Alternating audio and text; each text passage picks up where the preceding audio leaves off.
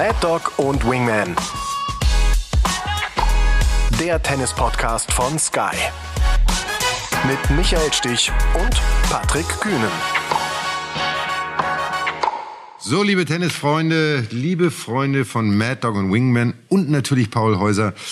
Wir freuen uns, dass wir wieder am Start sind und so ein bisschen über die Geschehnisse auf der Tennistour erzählen können und berichten können unsere Meinungen, Ideen weitergeben können. Ich weiß, Paul brennen schon wieder zwei Sachen unter den Nägeln, die er nachher so als Quereinstieg unbedingt loswerden will. Freue ich mich drauf, bin ich sehr gespannt.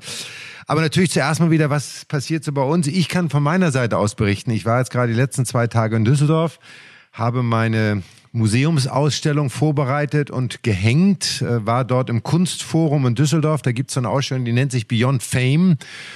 Und da hat das Museum quasi prominente Persönlichkeiten, Schauspieler, Musiker, Sportler ähm, gebeten, die sich der Kunst verschrieben haben, dort ihre Arbeiten auszustellen, was natürlich eine große Ehre ist, dass man im Museum ausstellen darf. Da sind auch so Leute wie Brian Adams dabei und Pete Doherty und ähm, Harald Glöckler, wird der ein oder andere natürlich kennen.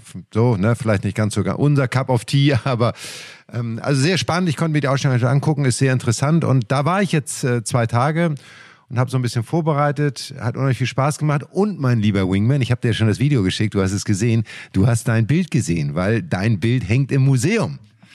Ich habe es gesehen, mein Lieber. Ich habe sogar gezoomt, ja, um es mir nochmal ganz genau anzuschauen. Aber ich habe sogar ein bisschen weiter geschaut natürlich. Was hängt auch Neues da zum Beispiel?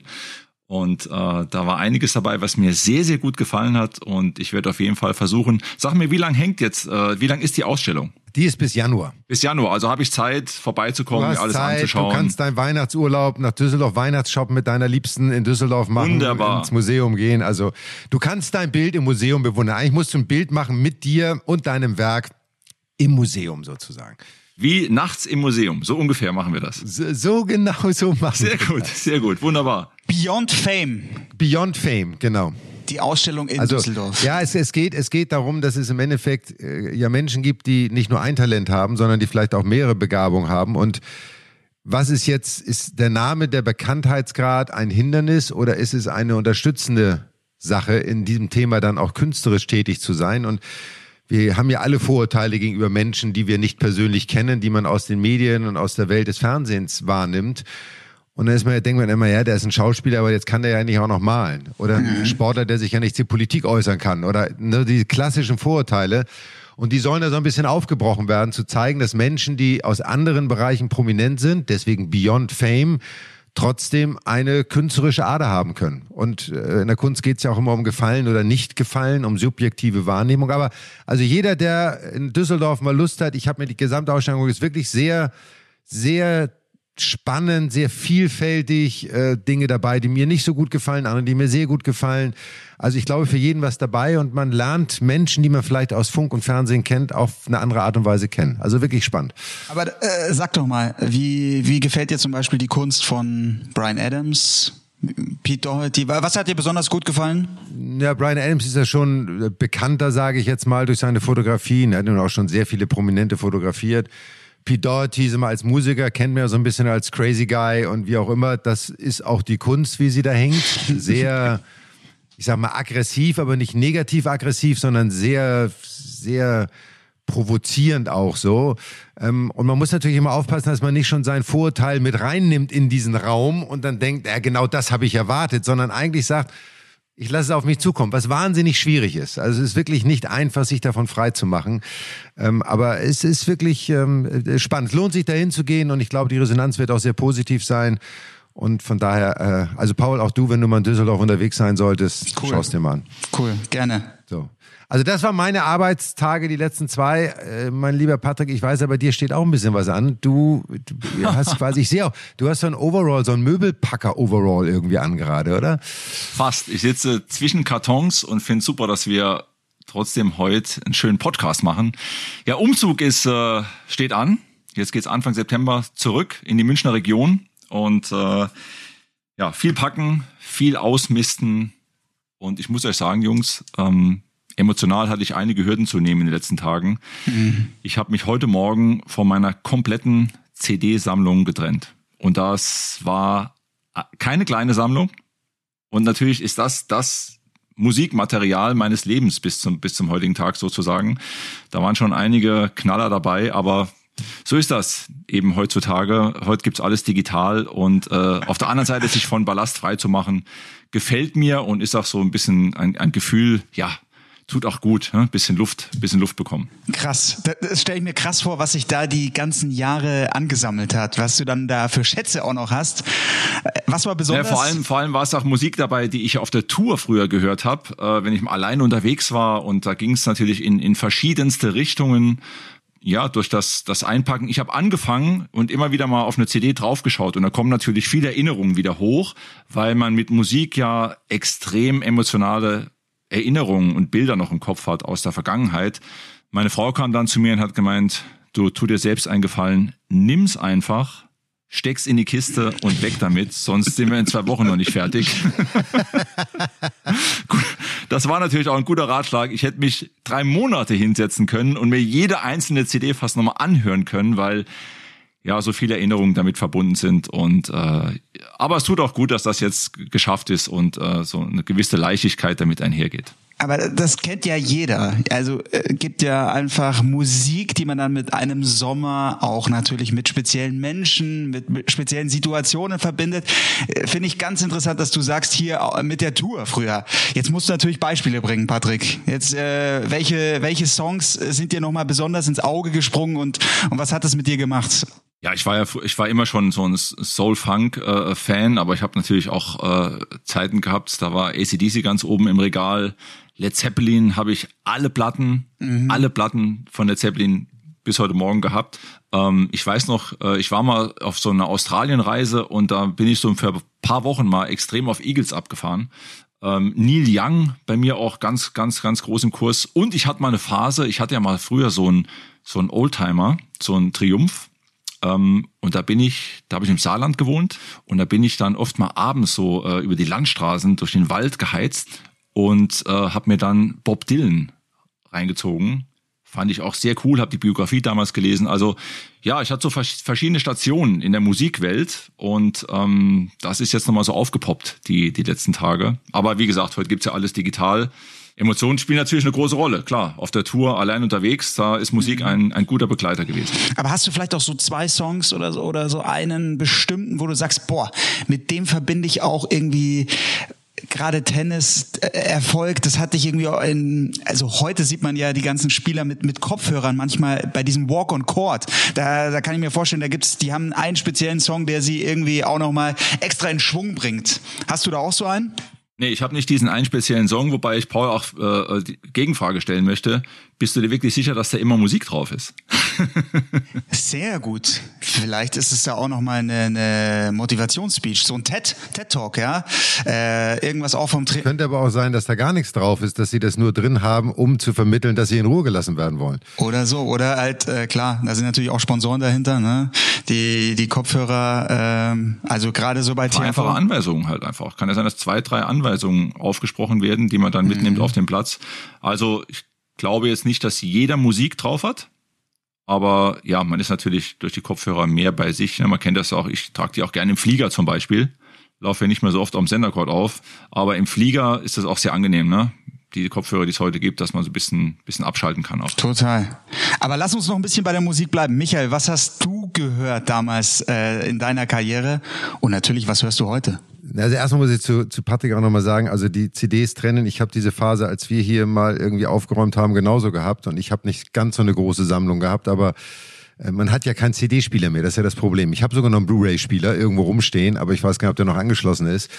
Aber ich hab, konnte mich noch nicht ganz trennen. Ich habe sie noch in einer Kiste verpackt, die noch im Keller steht. Also ähm, sie hat noch die Erinnerung, besonders eine Scheibe, die gab es mal so, in Wimbledon gab es dann so einen Wimbledon-Mix mhm. und es war dann so Wimbledon 91, Wimbledon 92 und da war alles drauf. Da war von Pop über R&B oder was auch immer drauf und das sind so, die habe ich dann immer mal wieder gehört, weil es das Jahr des Wimbledon-Sieges auch irgendwie war. Ich habe früher, weil ich ja zwei ältere Geschwister habe, äh, bin natürlich sehr mit Musik aufgewachsen, weil bei uns war es dann immer so, wenn das Radio lief, dann hieß immer die Frage von den älteren Geschwistern, wer ist das? Wer singt das? So, und ich musste dann immer quasi die Fragen beantworten. Es war früher so Dire Straits, waren mhm. mein Bruder großer Fan, Fleetwood Mac, Äh, Genesis, Phil Collins natürlich, äh, Elton John. Ich erinnere mich ganz bewusst an mein Kinderzimmer. Ich habe mir damals die Platte äh, Gold von ABBA gekauft. Fand ich großartig. So. Barclay James Harvest weiß ich, war, war Oh, eine Gruppe, ja, die Klassiker, ich, Klassiker. The Hymn, The Hymn, die ist ganz Hymn, lange, ja. die von Barclay James, James Harvest. Dafür bist du zu jung, Paul. Ich sehe dir schon an deinem Ja. Gesicht an, damit kannst du Ich gar werd- nichts anfangen. Ich werde ich es mir gleich reinziehen danach. So, nach der dann so. Bands wie, wie Toto und, und solche Sachen, alles. Das war die Band. Und dann bin ich ja mit, du Patrick, du kennst ihn noch, Martin Sinner. Ja. Äh, mit Martin habe ich ja viel Doppel gespielt in meiner Anfangszeit, sehr, sehr erfolgreich. Und Martin war das krasse Gegenteil. Martin hat Speed Metal gehört, bis hin zu Hard Rock, Heavy Metal, was auch immer. Und so bin ich dann zum Hard Rock, Heavy Metal gekommen. Und dann ging's los mit Def Leppard, mit Iron Maiden, mit ACDC. Also, und heute ist es wirklich, je nachdem, wie die Stimmungslage ist, völlig querbeet. Gerade habe ich so das ein Album von Mumford Sons, was ich äh, großartig finde. Ähm, und so gibt's immer so Phasen im Leben, wo du denkst, da passt die Musik, dann ist es mal wieder auch eher Klassik, dann ist es mal wieder rockiger. Wenn ich zum Beispiel male hier oben bei mir hier höre ich gerne Def Leppard, so auch aus der Zeit noch. Ähm, ist wirklich immer die, die Emotion, in der man sich befindet. Ich habe noch eine coole Geschichte für euch. Michael, du kennst die Band noch. Ähm, Saga. Saga, Klar. großer Song, Wind Him Up. Und Ja. was ganz witzig ist, ähm, Saga fand ich früher mega. Der Sänger von Saga, der saß dann irgendwann mal bei meinen Eltern in Püttling im Café und hat dort gefrühstückt. Nee. Leider war ich nicht da, aber mein Vater hat mit ihm geplaudert und, und das ist bei mir hängen geblieben. Ich habe gedacht, Mann, oh Mann, oh Mann, das gibt's ja gar nicht. Jetzt ist er da, ich bin nicht da. Wahnsinn. Aber es ist unvergessen, die Geschichte. Ja. Also, aber ich sehe Paul, wenn man, wenn jetzt unsere Zu Zuhörer Paul sehen können. Paul guckt immer nur an die Decke und denkt sich, was für Namen hauen die mir nur. Ultravox war zum Beispiel auch so eine Band. Ja, ja, ich muss das alles, au- äh, ja. Ich, so viel kannst du gar nicht hören. So lange lebst du gar nicht mehr, dass du das alles nachhören kannst. Aber, ähm, aber das war eine schöne Zeit und wie du sagst, Patrick, diese Zeit im Hotelzimmer. Damals gab's ja dann noch den Kassettenrekorder, ne? den Walkman mit Kassette. Da musstest du dir deine Lieder noch zusammenschneiden, damit Mixtape. du fürs, für einen Flieger eventuell auch so ein Mixtape hattest. Dann gab's den ersten CD-Spieler, sage ich mal, die kleinen Portablen. Ein Heidengeld gekostet, die Teile. Oje. Ähm, und wenn dann, wenn du nicht vorsichtig warst und der Laser sich ein bisschen verschoben hat, dann ging's nicht mehr. Dann saßt du im Flieger nach Australien und hattest keine Musik und konntest nichts hören. Und musstest ja noch mal die CDs mitschleppen. Weißt du, war ja nicht so, dass du alles hattest irgendwie 20 CDs in so, einem, in so einer CD-Hülle auch noch, weißt du, so eine Mehrfachhülle und so. Ach, das waren schöne Zeiten. Herrlich. Schöne Geschichte. Schade, dass du sie entsorgt hast, aber es ist äh, der Lauf der Zeit. Es muss weitergehen. Aber gibt's gibt's ein Konzert, was euch heute reizen würde?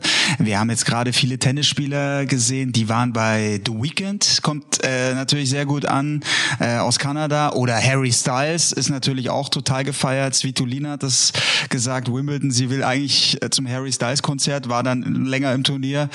Und gibt's gibt's da jemanden, wo ihr sagt, hm, äh, Coldplay, so von den Großen oder oder auch Deutsch, Deutschpop? Also ich kann für mich sagen, ich bin leider Gottes überhaupt kein Konzertgänger, weil ich die Menschenmassen und das Erlebnis als solches nicht so genieße, wie es die Menschen tun, die wirklich Spaß dran haben.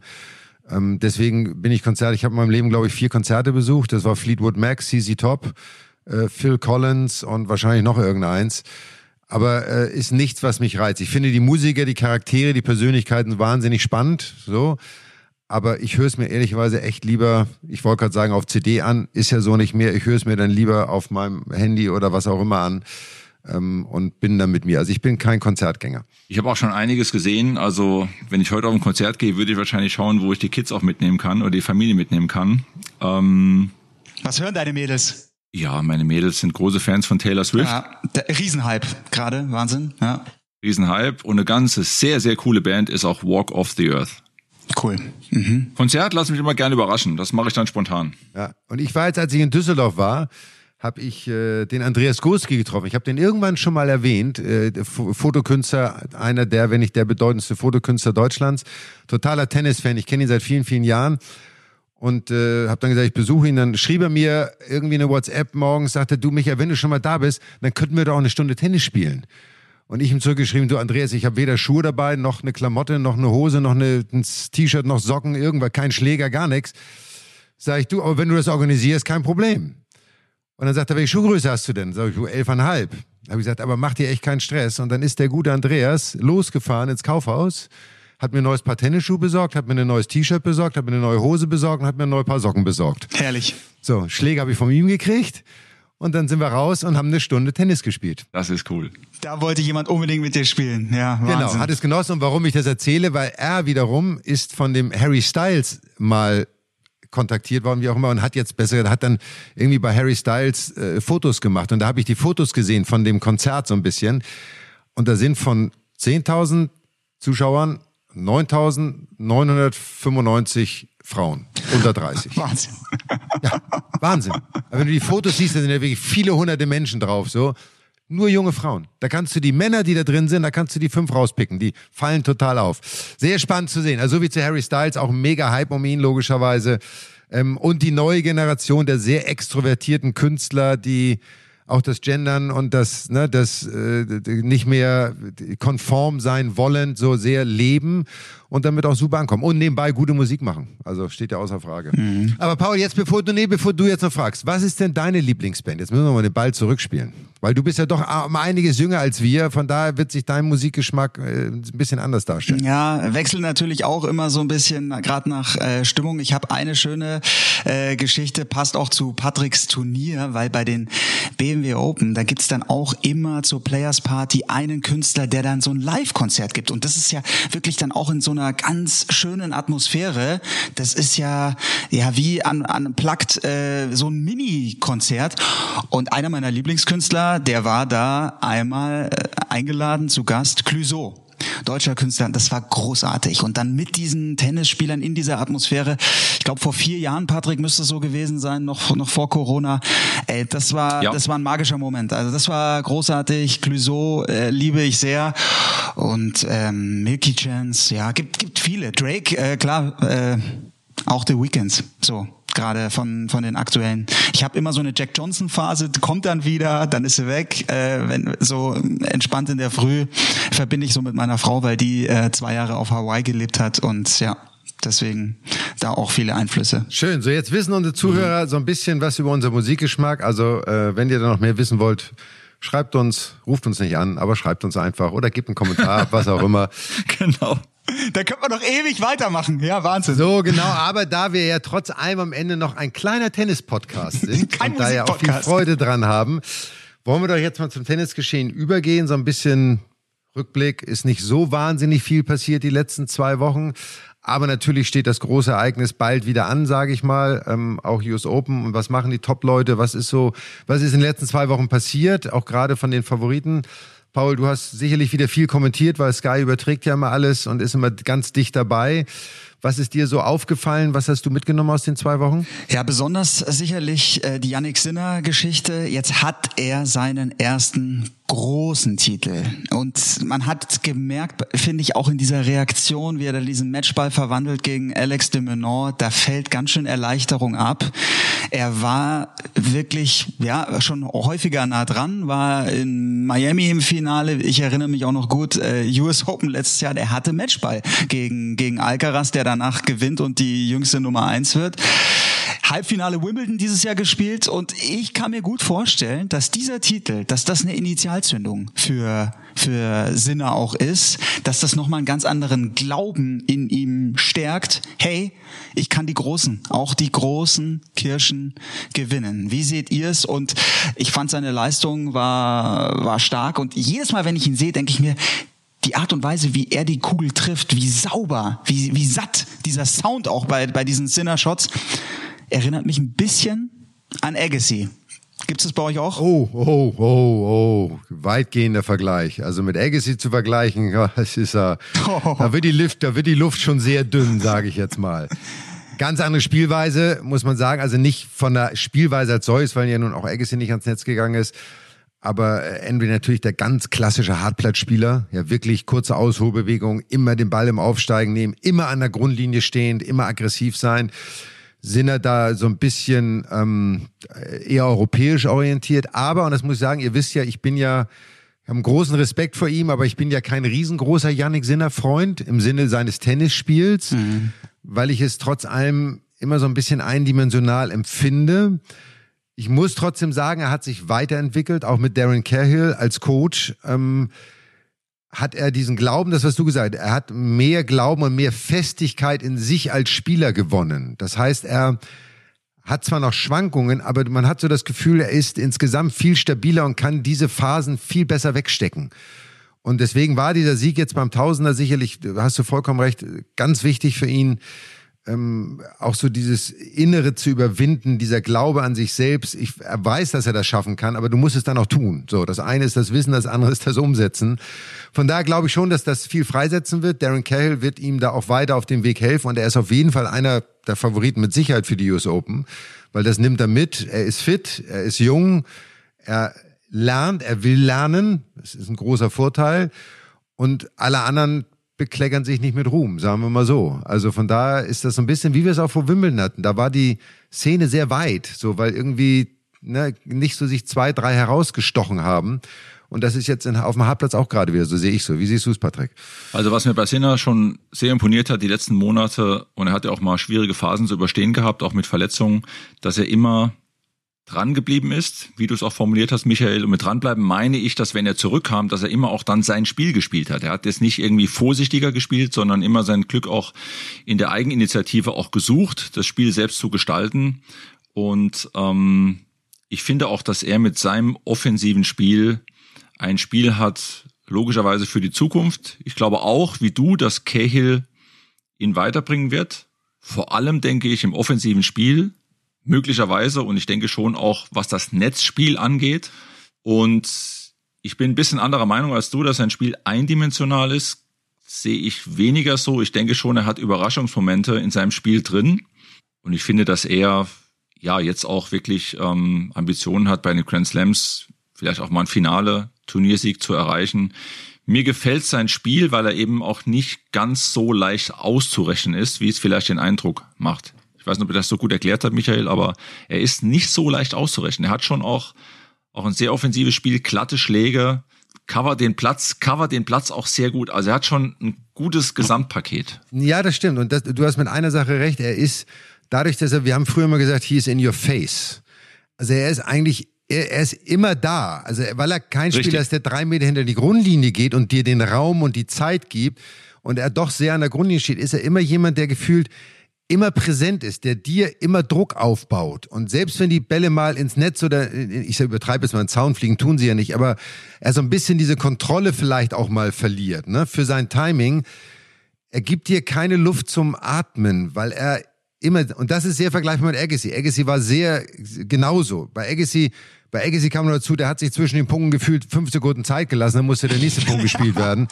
Zack, ready. Ähm, das hätte ja zusätzlich noch Druck gemacht, aber ähm, da hast du recht. Also er ist jemand gerade auf Hartplatz. Ich glaube, das ist auch persönlich gesehen für mich sein bester Belag, mhm. ähm, weil er genügend Zeit hat, seine Schläge auszuführen, auch an der Grundlinie stehend, heavy spielt, also schnell spielt und auf Hartplatz dieses Gefühl, dass du immer in der Defensive bist, ist ein ganz unangenehmes Gefühl. Auf Sand ist das okay, du kannst selber drei Meter zurückgehen. Auf Rasen hast du sie nicht, weil die Ballwechsel kurz sind, normalerweise oder kürzer sind. Aber auf Fahrplatz bist du, deswegen war das auch immer am wenigsten mein Lieblingsbelag, weil du irgendwie immer so gefangen bist zwischen diesen beiden anderen Belegen. Und du musst dich irgendwann entscheiden. Und er gibt dir eigentlich nicht die Chance, dich zu entscheiden, weil er bestimmt, wie es passiert. Und von da hast du, hast du sehr, sehr gut gesagt, dass er da jemand ist, der, der allein aus diesem Grund auch äh, immer Druck ausüben wird und für mich auch einer, also der da noch sehr viel vor sich hat, gehe ich von aus. Und ich, ich setze noch eins drauf, auf Hardcore hat er für mich auch auf verglichen mit anderen Belegen den besten Stand, den stabilsten Stand. Der ist ja, steht ja ein bisschen breiter auch. Und ähm, ich sage mal, in Anführungszeichen ist er ja, wenn man das Wort schlaksig überhaupt in den Mund nehmen darf, mhm. aber naja, geht's ja so doch. ein bisschen im Vergleich zu anderen in die Richtung und er hat auf Hardcore schon einen sehr, sehr guten Stand und kann dann auch mit seiner in dem Fall sehr vorteilhaften Schlagsigkeit auch Schläge produzieren ähm, aus schwierigen Situationen, die dann die Gegner immer noch unter Druck setzen. Bewegt sich so gut. Wir wissen, er war ein exzellenter Skifahrer in seiner Jugend, war da die Nummer eins in Italien und hat sich dann für Tennis entschieden. Aber du sagst schlaksig. Ich finde schon, wenn man das jetzt von außen sieht, jemand, der so dünn ist, hat aber so eine Power, weil er die perfekte Technik hat, weil er die Kugel so, so satt trifft und weil er natürlich sie so mit, mit diesem Schwung so genial im Steigen nimmt, die Bälle. Ja, er hat auch diese, also zur Schlagzigkeit muss man auch die, das Wort Flexibilität, ne? Flex, sehr flexibel und in der Flexibilität hat er eine enorme Power. Daraus resultiert eben auch die, die starke Vorhand und auch der unglaublich starke Rückhandball. Beides kann er aus, wie gesagt, teils unbequemen Situationen sehr, sehr gut spielen und kommt eben dadurch auch aus der Defensive sehr, sehr gut wieder in eine gute Platzposition. Und man sieht bei ihm auch, dass Tennis nichts mit Kraft zu tun hat, sondern eine reine Schwungsportart ist. Und genau, er hat natürlich lange Arme, ne? Und das Wichtigste im Tennis auch für unsere Amateurspieler da draußen ist halt immer die Rumpfstabilität. Also wie stark bist du in deinem Rumpf, Becken, unterer Rücken, Oberschenkel, also oberer Bereich, also wirklich all das, was im Rumpf ab, sich abspielt, weil da musst du stabil sein. Und das wird etwas sein, was in Darren Cahill ihm mit Sicherheit noch mehr forcieren wird, weil dadurch entsteht auch eine Standfestigkeit, eine Stabilität. Ich glaube, er ist, das weiß ich aber nicht genau, auf Hartplatz einer der wenigen, die nicht immer zu diesen Bällen rutschen, weil das ist ja gang und gäbe. Er wird auch mal rutschen, aber er läuft auch eher mal aus. Ich konnte auch nie rutschen. Was ihm halt fehlt und aus meiner Sicht ist, er hat halt ich weiß gar nicht, ob der schon jemals zurück an Slice gespielt hat. Ich kann mich nicht erinnern. Ich, ich habe es mal gesehen, habe mich aber auch sehr, hab mich sehr gewundert. Ja, ja, wenig. So, ähm, ja. also das ist etwas, was ihm, glaube ich, um auch noch kompletter zu sein, noch ein bisschen fehlt, auch als ein eine Form einer Variabilität, eines, eines aggressiven Schlags, eines defensiven Schlags. Ich glaube, das meine ich auch ein bisschen mit eindimensional, dass man halt weiß, es kommt immer ein Vorhandbrett, es kommt immer ein Rückhandbrett. Mhm. So. Er kann tolle Winkel spielen, aber es fehlt so ein bisschen die, ja, dieses spielerische. Super Aufschlag, alles gut, aber auch da wird ein Darren Cahill als, als ganzheitlicher Profi wird das nie übertreiben, aber wird ihm immer sagen, es kann auch Spaß machen. Weißt du, da ist Luft und probier's doch mal aus. Ja, das mit Slice ist, ein, Slice ist ein interessantes Thema. Äh, vor allem auch mal Tempo rausnehmen, ne, um dem Gegner auch mal ein anderes, anderes Tempo zu geben, anderes Bild zu geben. Ich kann mich doch gut dran erinnern, ähm, Fernando González, gehen wir ein bisschen raus, ein bisschen weg von Sinner. Fernando González sagt euch natürlich noch was. Damals, als er mit Larry Stefanki trainiert hat, da war ich selbst noch beim Deutschen Tennisbund beschäftigt und war in Melbourne. Und Gonzales hatte damals relativ früh verloren. Und Stefanki hat mit Gonzales die nächsten Tage in Melbourne auf der Anlage fast nur Rückhandslice trainiert weil er gesagt hat, der Ball ist so wichtig für dich. Mit dem Rückhandslice kannst du auch mal einen defensiveren Ball vom Gegner provozieren, damit du mit deiner starken Vorhand Druck machen kannst. Fällt mir gerade so ein, wenn wir über Rückhandslice sprechen. Und Michael, du hast vollkommen recht, Rückhandslice war mir gar nicht so bewusst, aber der Schlag, ein guter Rückhandslice, defensiv wie auch offensiv, ist natürlich was, was noch ein, ein ja, wichtiges Schmankerl wäre in seinem Spiel. Bei Gonzales denke ich an diese Wahnsinnsvorhand. Äh, der hat den lustigen Spitznamen El Bombardero de la Reina. Also. Und dafür ist gut, dass Paul dabei ist, Michael, ne? Für so. diese, für diese Spitznamen.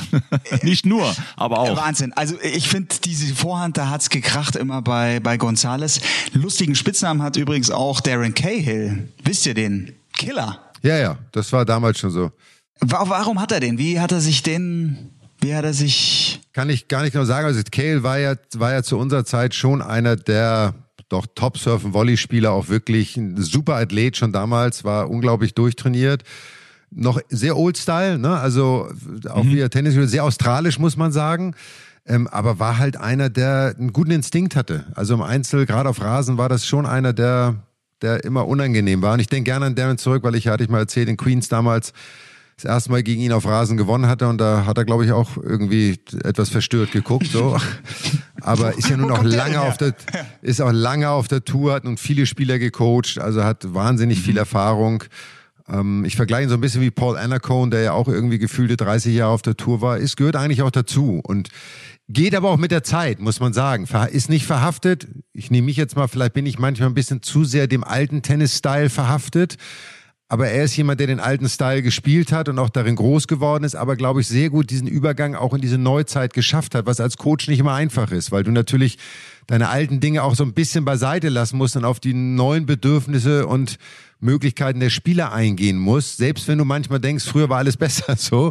Aber ähm, das macht er, glaube ich, sehr, sehr gut.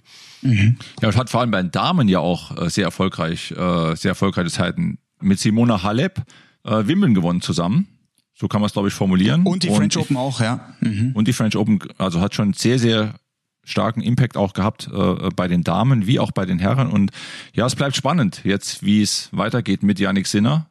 Nach dem Sieg, vor allem in Richtung US Open. Ihr sprecht was an. Es gibt natürlich da eine tolle Rivalität, eine sehr gesunde Rivalität mit Carlos Alcaraz. Da freuen sich viele da wieder drauf, dass es da vielleicht ein Duell geben könnte. Aber auch auf Novak Djokovic, der wieder zurückkehrt auf die Tour. Djokovic jetzt in Cincinnati in dieser Woche mit seinem ersten Auftritt seit Wimbledon, hat Toronto ausgelassen. Ja, und dann halt so ein bisschen die Frage, Daniel Medvedev, was machen wir mit dem, der ja eigentlich sich so als der große Hartplatz-Experte sieht und natürlich in der Vergangenheit auch war. Wie, wie seht ihr so dieses Power-Ranking da oben?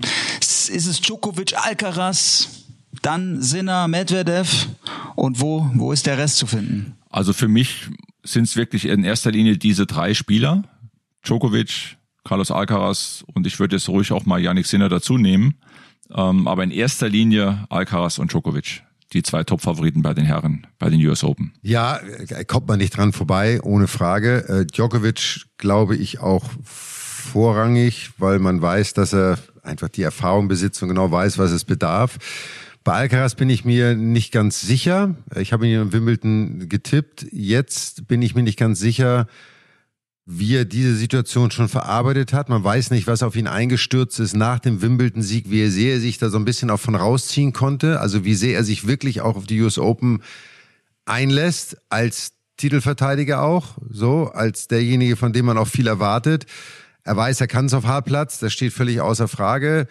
Es hat ihn natürlich im letzten Jahr unglaublich viel Energie gekostet, dieses Turnier zu gewinnen. Und er hat natürlich jetzt schon Anfang des Jahres unheimlich viel Energie gelassen auch. Also jetzt auch gerade Wimbledon, French Open. Ich meine, er steht immer im Halbfinale, Finale, egal wo er spielt, normalerweise fast, sagen wir mal so, oder gewinnt. Von daher bin ich bei Alcaraz dieses Mal ein bisschen zurückhaltender. Ähm, Sinner sehe ich auch, gerade nach dem Erfolg jetzt. Wird sich jetzt noch zeigen, was jetzt diese Woche äh, bei dem großen Turnier passiert. Ähm, komischerweise, ich bin ja auch da bei den Amerikanern mal zurückhaltend, aber man weiß, die Amerikaner sind immer in Amerika extremst erfolgreich. Also ein Tommy Paul, ein äh, Taylor Fritz. Francis Tiafo.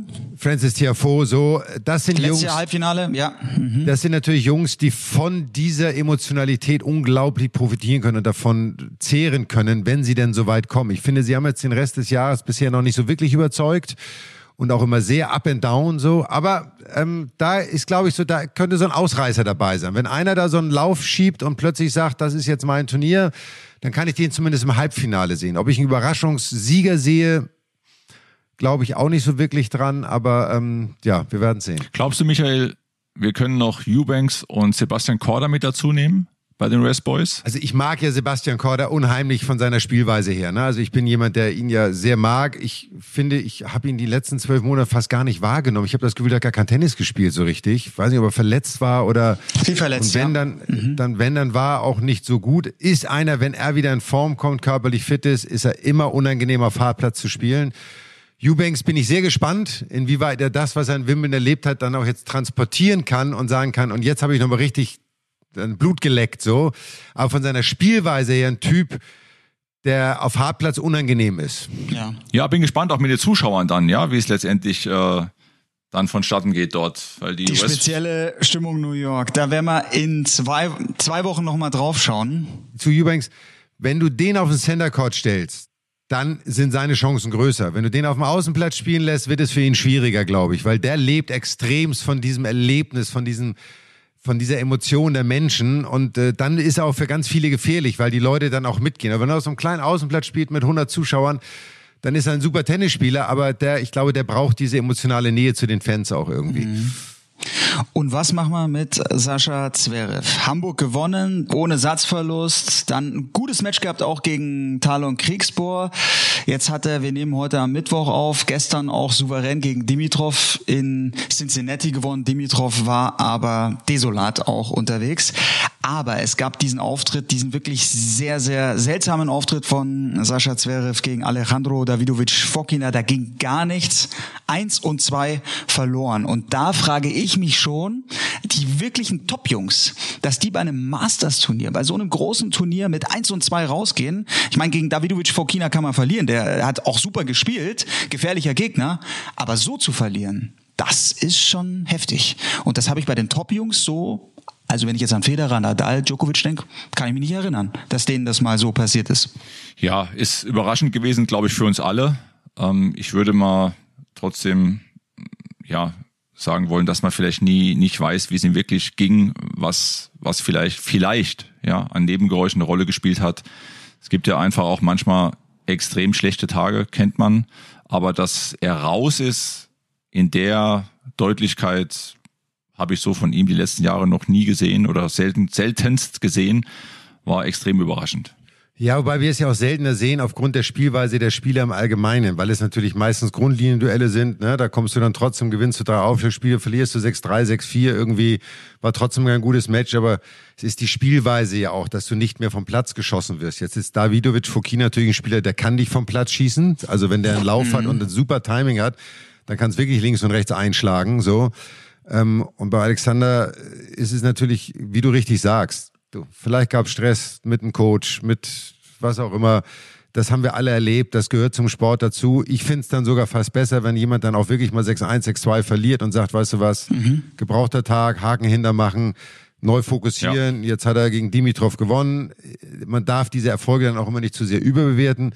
Bei Alexander ist es halt so, wenn er seinen Rhythmus findet und sein Vertrauen findet, ist er auf Hartplatz einer, der für jeden Gegner extremst unangenehm ist. Wenn sein Aufschlag mhm. kommt, wenn er gut serviert, wenn er dieses Selbstbewusstsein hat, was ihm ja, und wir sagen es seit Wochen, Monaten immer noch so ein bisschen fehlt, auch die Freude am Spiel. Ähm, und Hamburg, finde ich, war so ein Ausreißer, ja, aber wenn man die Matches beobachtet, die er dort spielen musste, welche Gegner er schlagen musste, kannst du das halt auch nicht ansatzweise mit dem Tausender-Turnier vergleichen. Das waren alle Spieler, die nicht in den Top 30 standen, glaube ich. Ähm, also von daher muss man das auch so ein bisschen in Relation setzen. Trotzdem großartiger Erfolg. Aber jetzt kommen halt die Top-Leute. Und dadurch, dass er nur noch unter den ersten, nicht mehr unter den ersten acht gesetzt ist, hat er in der ersten Runde kein Freilos. Er muss die erste Runde spielen. Er fängt das Turnier mal am Montag an oder am Dienstag an. Auch das macht mental was mit dir. Auch das verändert etwas. Du spielst nicht mehr auf dem Center Court. Du spielst plötzlich auf dem Grandstand oder auf dem Platz zwei. Auch das nervt. So, weil du denkst, aber ich bin doch eigentlich Goethe auf dem Center Court. Und sagst nee, war mal so, aber nicht mehr. Also es führt dir auch so ein bisschen deine Vergänglichkeit vor Augen, dass das nicht, wenn du einmal oben warst, dass das zwangsläufig weiterhin so bleiben muss. Und du musst dich wieder hocharbeiten, du musst dich quälen. Und ich glaube nach wie vor, er braucht mal einen anderen Input, er braucht einen anderen, äh, einen anderen Blickwinkel, eine andere Perspektive und äh, sei es nur für einen Moment, sei es nur für einen Zeitabschnitt X, so, aber ähm, es ist so, wenn ich ihn von extern beraten würde, ich mal sagen, gib dir die Chance, guck dir mal was anderes an und arbeite mal mit jemand anderem zusammen, nur um dich selbst mal herauszufinden. Und wenn du wieder zu deinem Alten zurückkommst, alles fein.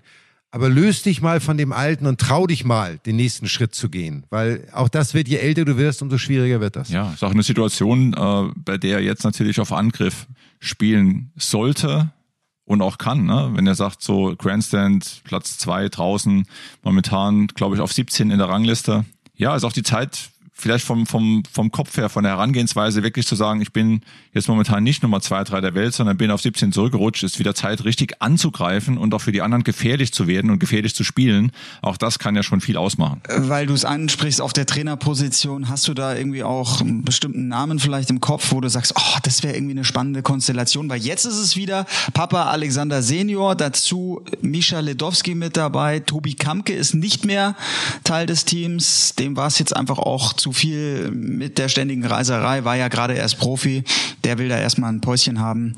Ja, aber äh, Michael, Patrick, habt ihr da, fändet ihr irgendeine besondere Konstellation spannend? Würdet ihr einen Trainer empfehlen? Kann man gar nicht sagen, weil das ist ja nicht nur das Tennis-spezifische, sondern es muss ja auch menschlich passen, so. Und du musst dich als, als Coach auch auf die Familie einlassen. Du musst trotzdem wissen, dass dort du nicht der alleinige Sagende bist. Ich meine, Lennel hat es versucht, es haben einige versucht.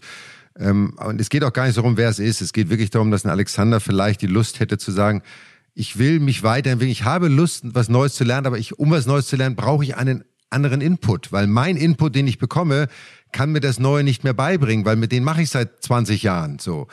Und diesen Schritt zu gehen, das muss er machen. Und dann wird er auch den richtigen Menschen finden, wenn er das will. Egal, welche Kriterien er ansetzt. Aber es gibt jetzt nicht den Coach, wo du sagst, das passt jetzt oder das passt nicht, sondern ähm, also mir wird keiner einfallen, aber ähm, es ist seine Grundeinstellung, die er dazu haben muss, zu sagen, ich, ne, so wie Patrick eigentlich sich von seiner alten CD-Sammlung getrennt hat, um zu sagen, die müssen jetzt weg. ja, es ist eigentlich ein gutes Synonym. Die müssen jetzt weg und ja, jetzt mache ich jetzt mache ich Platz für was Neues. So ist es in einem, im Leben eines Tennisspielers manchmal auch. Du musst dich irgendwann und ich habe das, ne, als ich mit meinem Trainer Mark Lewis damals 93 aufgehört habe, erste Runde, glaube ich, gegen Henrik Holm bei den US Open verloren. Und dann saßen wir zusammen und dann haben wir uns in der Halle gesagt, weißt du was, Marc? Ich habe das Gefühl, dass wir als Trainer, Spieler, aber auch als Menschen alles voneinander gelernt haben, was wir voneinander lernen können. So, vielleicht war das eine falsche Einschätzung, man hätte sich ein halbes Jahr Zeit geben müssen, aber das war in dem Moment so mein Gefühl. Da war nicht mehr viel Raum für Neues. Und ich wollte diesen neuen Input. Ich brauchte den für mich als Mensch auf der einen Seite, aber auch als Spieler. Ich musste jemanden haben, der mich neu herausfordert. So.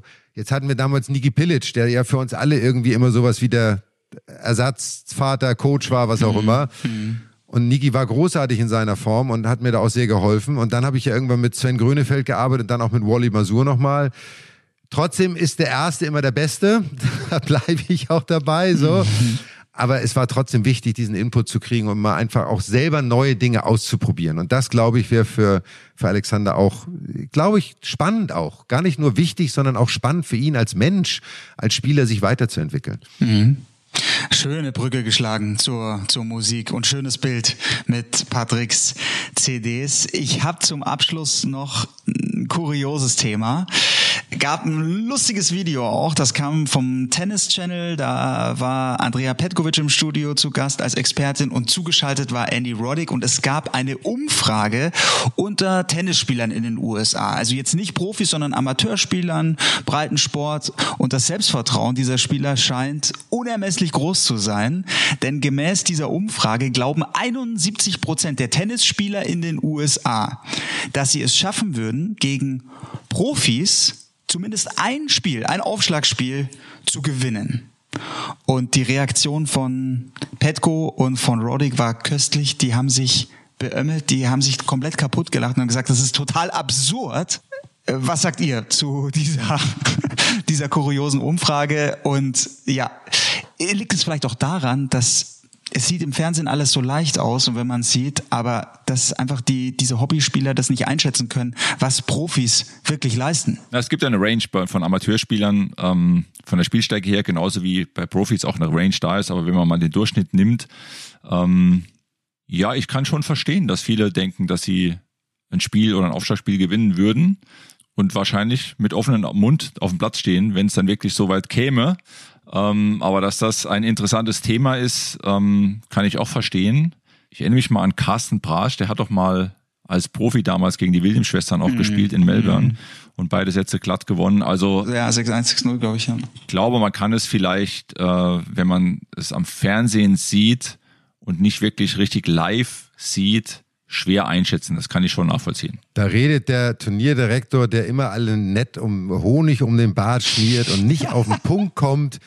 71 Prozent der Amateurspieler in Amerika wollen Spiel gewinnen. Hallo. Hallo. Keine Chance. Keine Chance. Nein, 71 Prozent habe ich gar nicht richtig zugehört. Keine Chance. Nein, keine aber, Chance. Aber, und das ist das Großartige dran, das ist typisch Amerika. Mhm. Think big geht nicht, gibt's nicht. Genau. So, man muss es halt einfach versuchen. Und es wird natürlich welche dabei geben, je nachdem, welche Spielstärke, wie Patte gesagt hat, die selbstverständlich, wenn jemand einen guten Aufschlag hat, dann ist es auch für einen Profi nicht so einfach, jeden Return gut rüber zu spielen mhm. und, äh, und dann die Spiele zu gewinnen.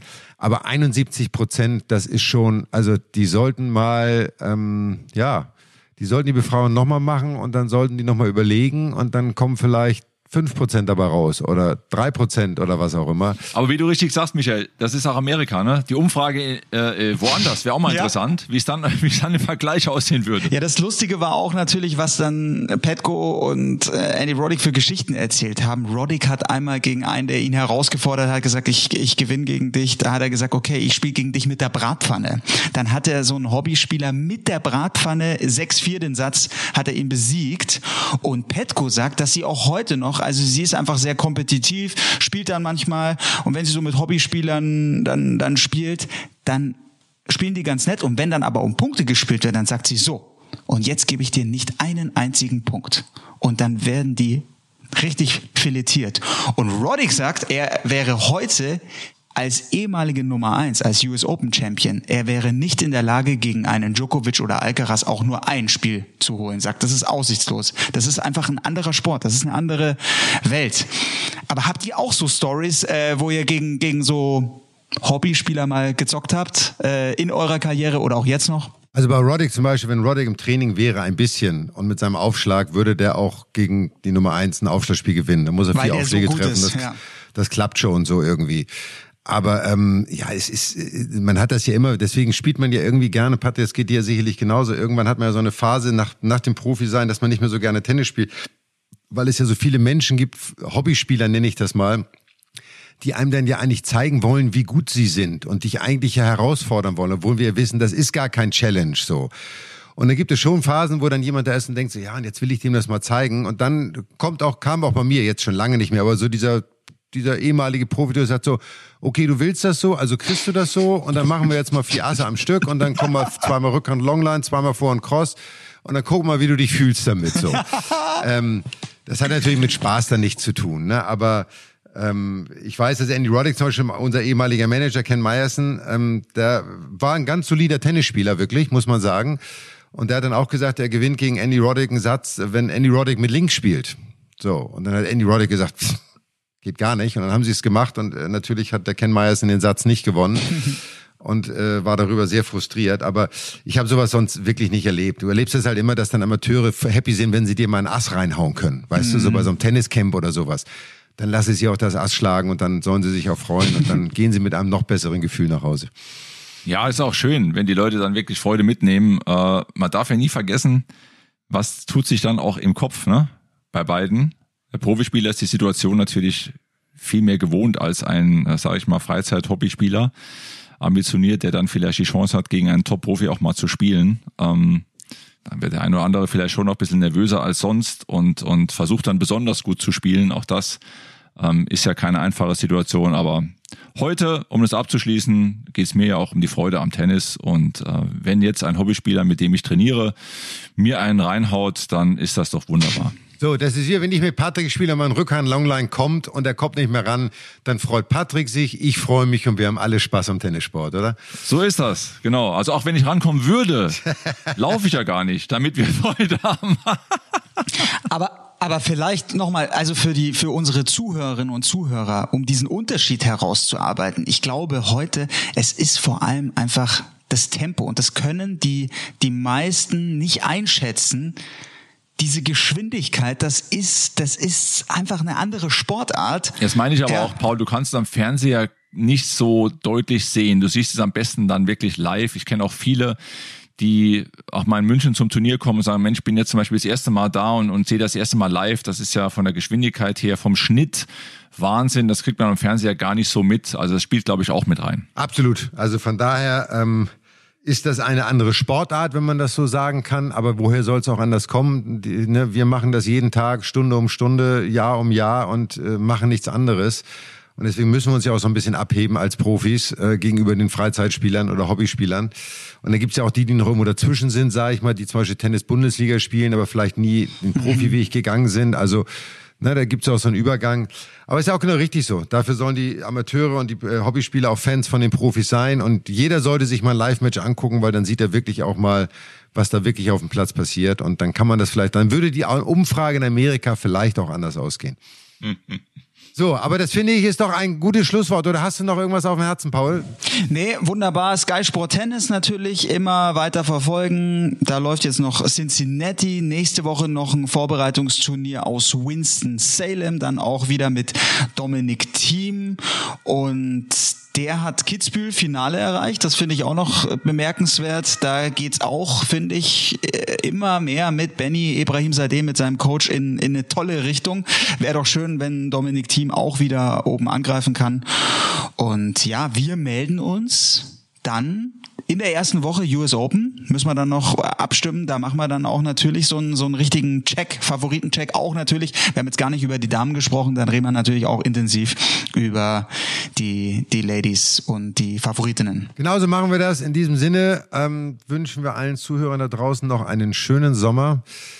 Enjoy your game, wie der Patrick sagen würde. Ich sage, bleibt gesund und äh, freue mich auf unsere nächste Ausgabe. Danke euch, Jungs. Wunderbar was, Jungs. Ich pack bisschen weiter und freue mich, wenn wir dann am neuen Standort uns wieder connecten und über Tennis reden. Klasse. Mach's gut. Hört viel Musik. Viel Spaß. Mad Dog und Wingman ist eine Produktion der Podcast-Bande im Auftrag von Sky. Neue Folgen gibt's alle 14 Tage, immer mittwochs, überall, wo es Podcasts gibt.